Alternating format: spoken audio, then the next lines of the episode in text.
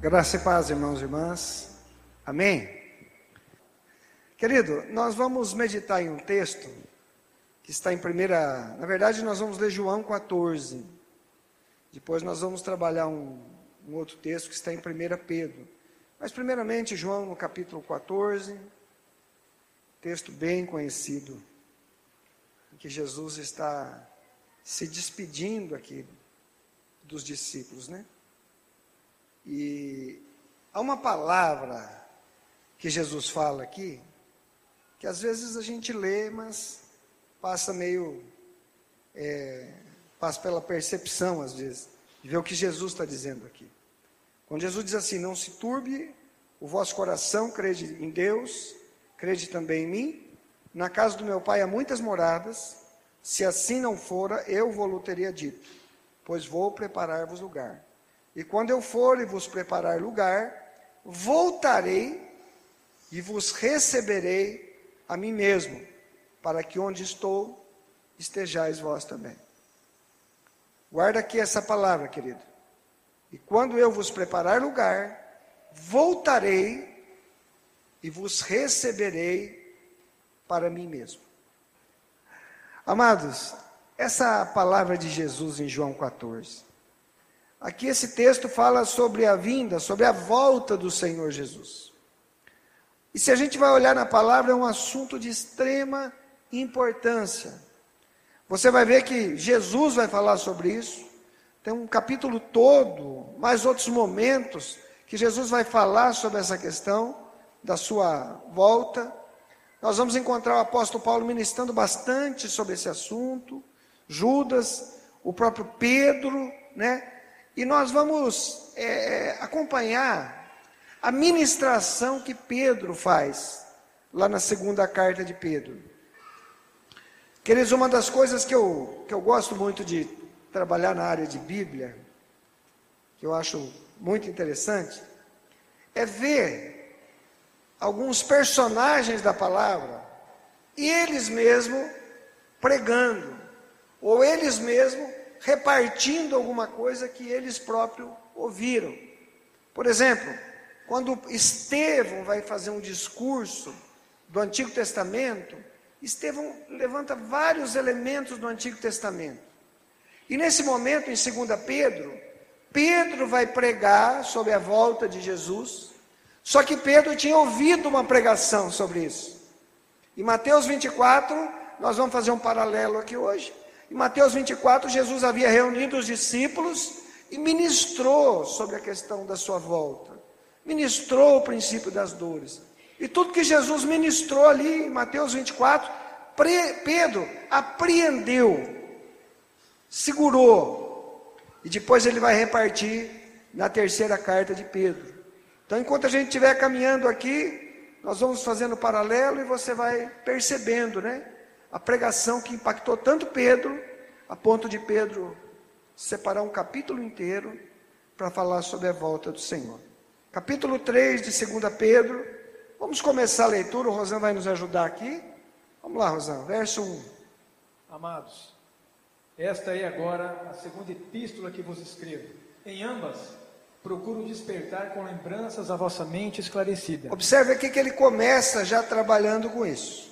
Fala assim: ó, essa não é a primeira carta, é a segunda que eu estou escrevendo, e eu quero despertar uma lembrança na mente de vocês. Verso 2: Para que vos recordeis das palavras que anteriormente foram ditas pelos santos profetas, bem como do mandamento do Senhor e Salvador ensinados pelos vossos apóstolos. Aí ele continua: para que vocês recordem das palavras que os profetas falaram, que foi mandamento do Senhor e Salvador, e foi ensinado também pelos apóstolos. O, assunto é sério. Três. Tendo em conta, antes de tudo, que nos últimos dias virão escarnecedores com os seus escárnios, andando segundo as próprias paixões Aqui ele começa a trazer à memória algo que Jesus fala. Já vamos lá para Mateus. Mas o que, que ele diz aqui?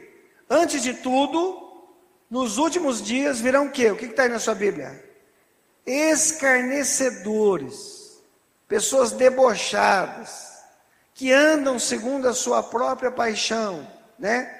Vamos deixar aqui marcado no texto de 2 Pedro e vamos abrir a nossa Bíblia em Mateus 24, que vai ser aqui o nosso paralelismo. Pode ler para nós o Mateus 24, versículo 23 e 24, Rosana. Então, se alguém vos disser, eis aqui o Cristo, ou ei-lo ali, não acrediteis, porque surgirão falsos cristos e falsos profetas, operando grandes sinais e prodígios para enganar, se possível, os próprios eleitos. Dá uma observadinha em Mateus 24, querido. O capítulo 24 começa o quê? O sermão profético, destruição do templo, é Jesus ministrando. Depois vai o princípio das dores. Aí ele fala da grande tribulação. E aqui em especial, Pedro vai falar que nos últimos dias vêm os escarnecedores. Em Mateus 24, no versículo 23, Jesus vai dizendo: Ó, vão vir pessoas, né? Dizendo que o Cristo está aqui e ali. Depois ele usa a palavra: vão surgir falsos cristos, falsos profetas, que operam até sinais e prodígios, com a intenção do quê? De enganar os próprios eleitos. Se tem uma coisa que Satanás ele, ele caminha muito bem, é a arte da imitação. Né? Ele consegue tentar imitar as coisas de Deus. Mal nasce uma igreja, Satanás já está montando uma capelazinha do lado. Para deturpar, para confundir, para. Né? E a gente vai olhando para as escrituras e a gente vai olhando para a Bíblia e aprende que um relógio dourado não é um relógio de ouro. Para que a gente possa saber a diferença, nós precisamos conhecer bem a palavra. E aqui Jesus está ministrando. Olha, nos últimos tempos virão falsos cristos. E você deve conhecer alguns falsos cristos que aparecem por aí. Hã? Aparece aí, dizendo que é Jesus. Quem, né? Todo mundo conhece, quem que nunca viu, né? Até em Curitiba tem um que.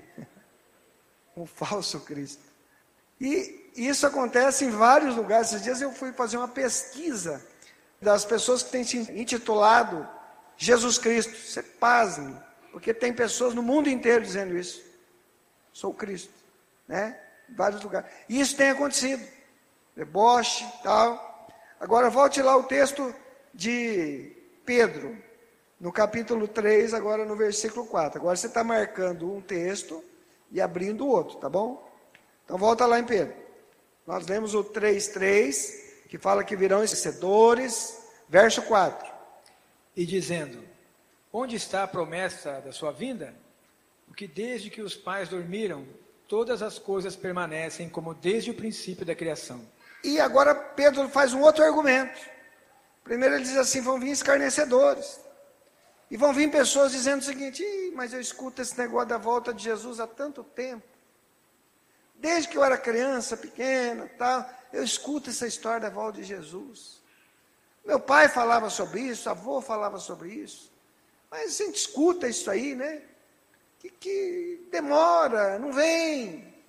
Mas é interessante que ele mesmo é, responde. Olha o versículo de número 5.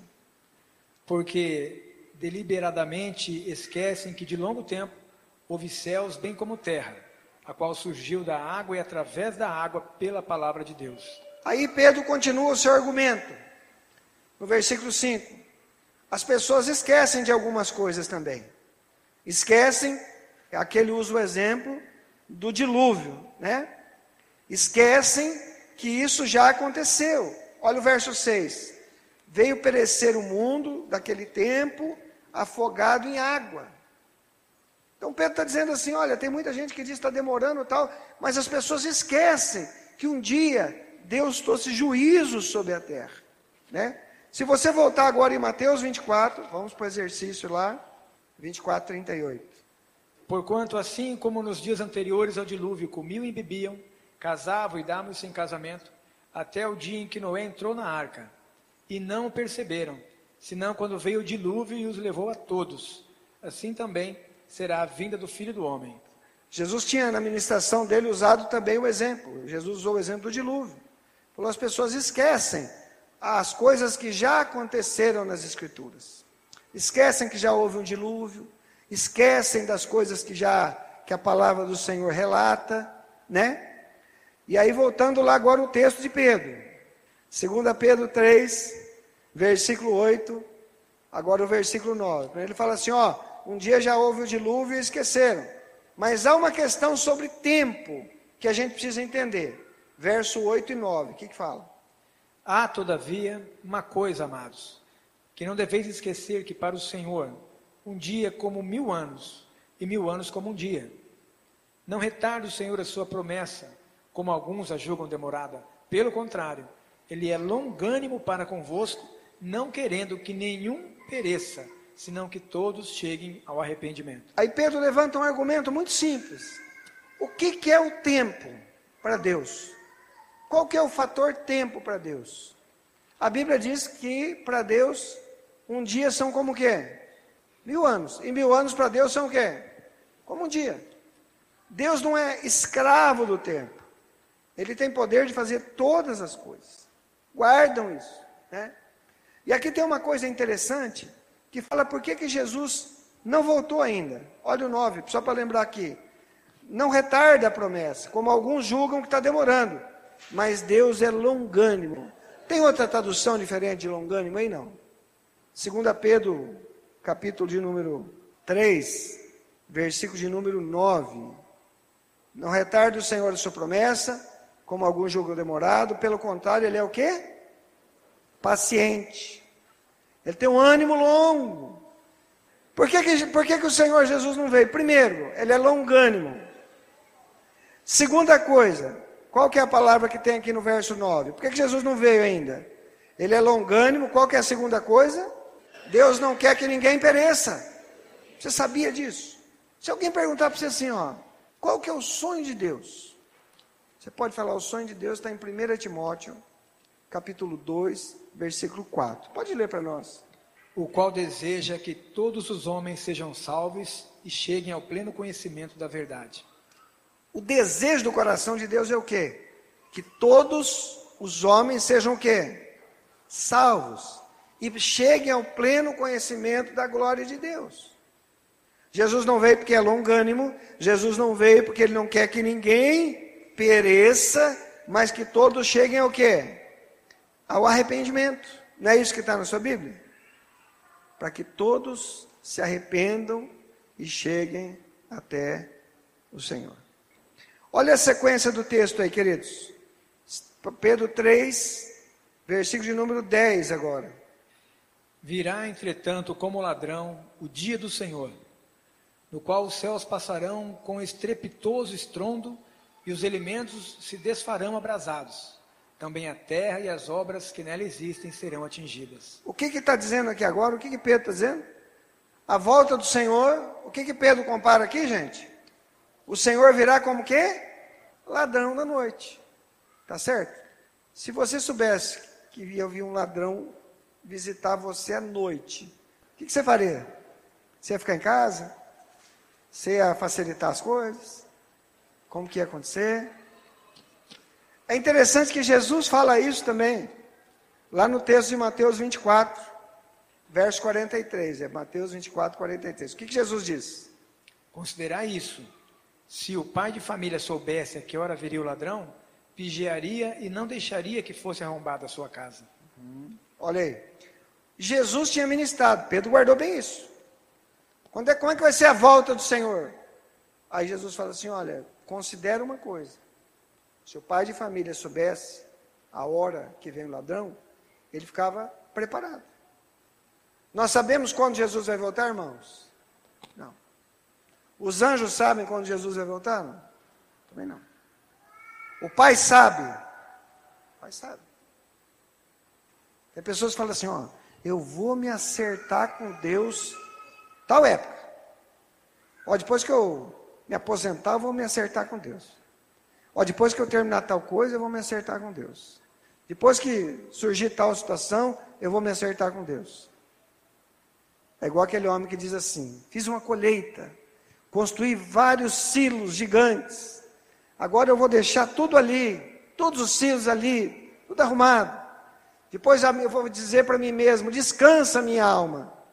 E o Senhor Jesus diz assim: esse homem, para esse homem o quê? Você é o quê? Louco.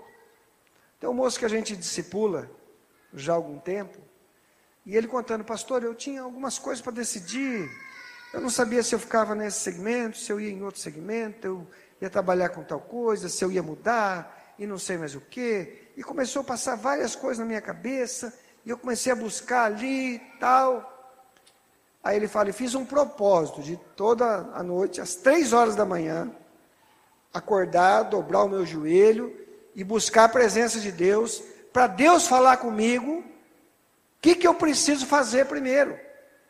Quais são as coisas mais importantes para eu resolver? E ele começou essa campanha de oração. Uma semana, duas semanas, e fez um propósito de um mês fazer isso. Quando estava chegando no final da campanha, ele fala que um dia ele acordou, uma noite ele acordou, sentindo um pouquinho de mal-estar, passou. Na noite seguinte ele acordou de novo, estava doendo um pouco mais, uma dor maior no peito, foi internado correndo, e ele falou assim, pastor, fiquei uma semana na UTI, tive que fazer uma cirurgia.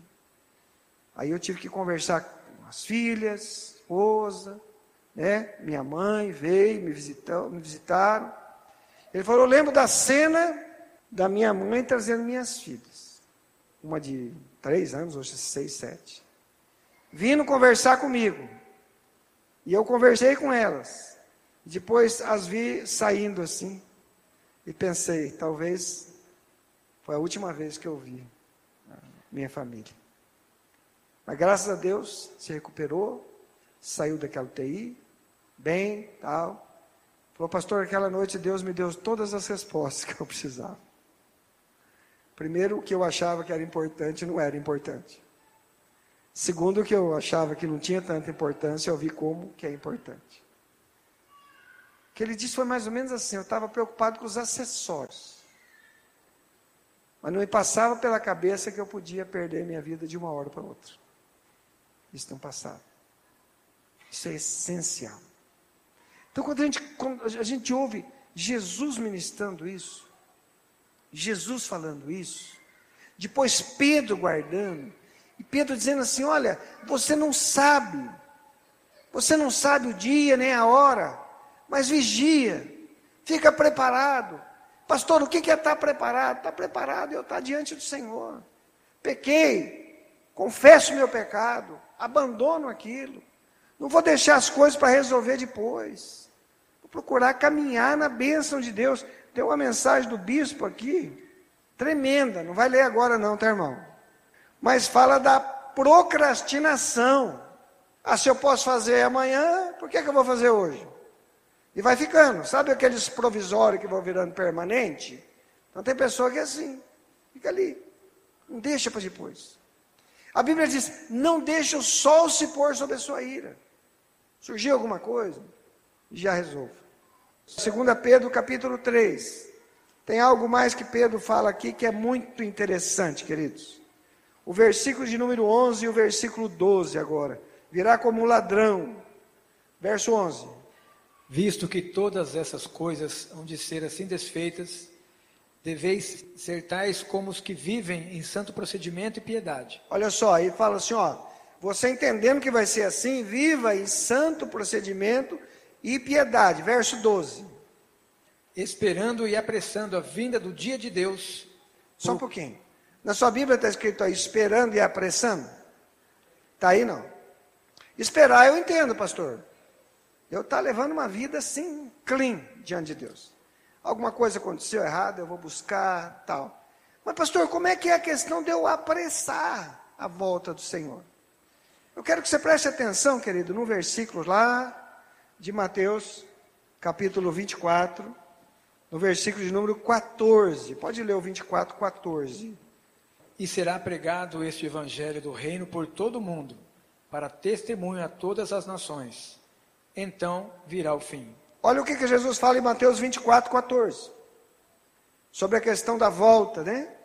Ele diz assim: será pregado esse evangelho do reino por todo o mundo, para o testemunho a todas as nações, então virá o fim. Pastor, como é que eu apresso a volta de Jesus? É eu levando o evangelho para todos os cantos e lugares.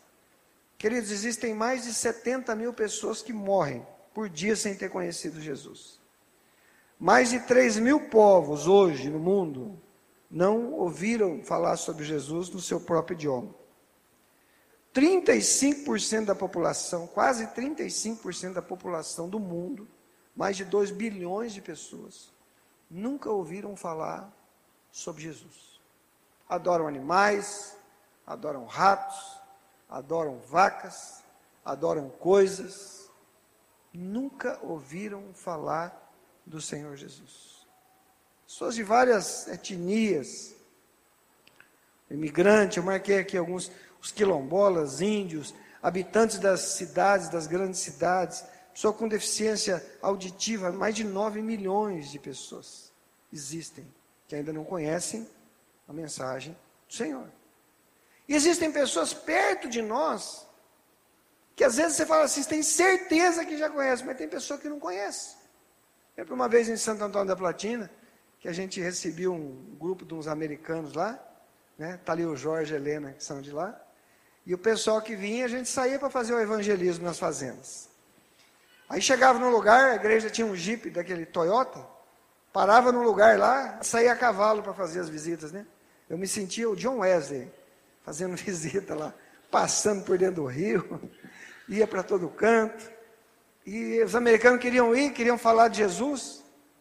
E eu lembro de uma, uma propriedade em que nós estávamos, e tinha uma casa bem longe. E foi lá uma americana, foi um tradutor, mais uma pessoa ajudando a chegar ali e tal. E foram visitar uma senhora com 90 anos. 90 anos. A senhora já não enxergava mais, ficava ali. E essa pessoa que foi, falou de Jesus para essa mulher. Depois que terminou de falar quem era Jesus, explicar sobre a Bíblia, o plano da salvação, ela falou assim: Mas você já tinha ouvido isso, né? Você sabe disso. A mulher falou assim: Eu nunca ouvi falar sobre as coisas que você está falando. Nunca ninguém falou nada disso para mim.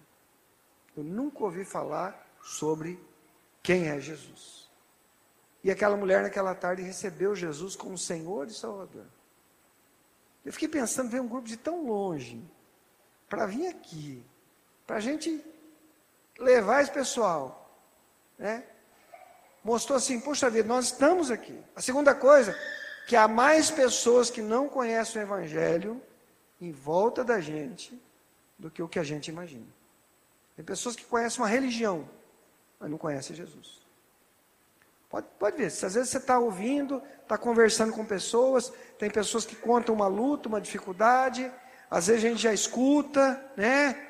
Mas se essa mesma pessoa está passando por uma enfermidade, um problema, outro, chega e acha aí um macumbeiro. O que, que a pessoa fala na hora para a pessoa? Olha, eu conheço uma pessoa aí, aqui tem um número aqui de telefone, ó. Você pode ir lá que a pessoa vai fazer uma garrafada para você vai fazer isso, vai fazer aquilo. Quer dizer, o outro apresenta para o Saci, e nós não temos coragem de apresentar Jesus. Querido, nós precisamos apressar a volta de Jesus. Os problemas que nós temos visto aí não são só de ordem física, irmãos. Há uma realidade espiritual. E a Bíblia diz que o povo do Senhor, orar, buscar, invocar, a Bíblia diz que o Senhor vai descer dos céus, vai curar a nação. Nossa nação precisa ser curada, restaurada. E nós apressamos a volta do Senhor fazendo o quê? Levando o Evangelho. Amada, acompanhe comigo agora na sequência de 2 Pedro, capítulo 3, versículo 14. Pode ler para nós.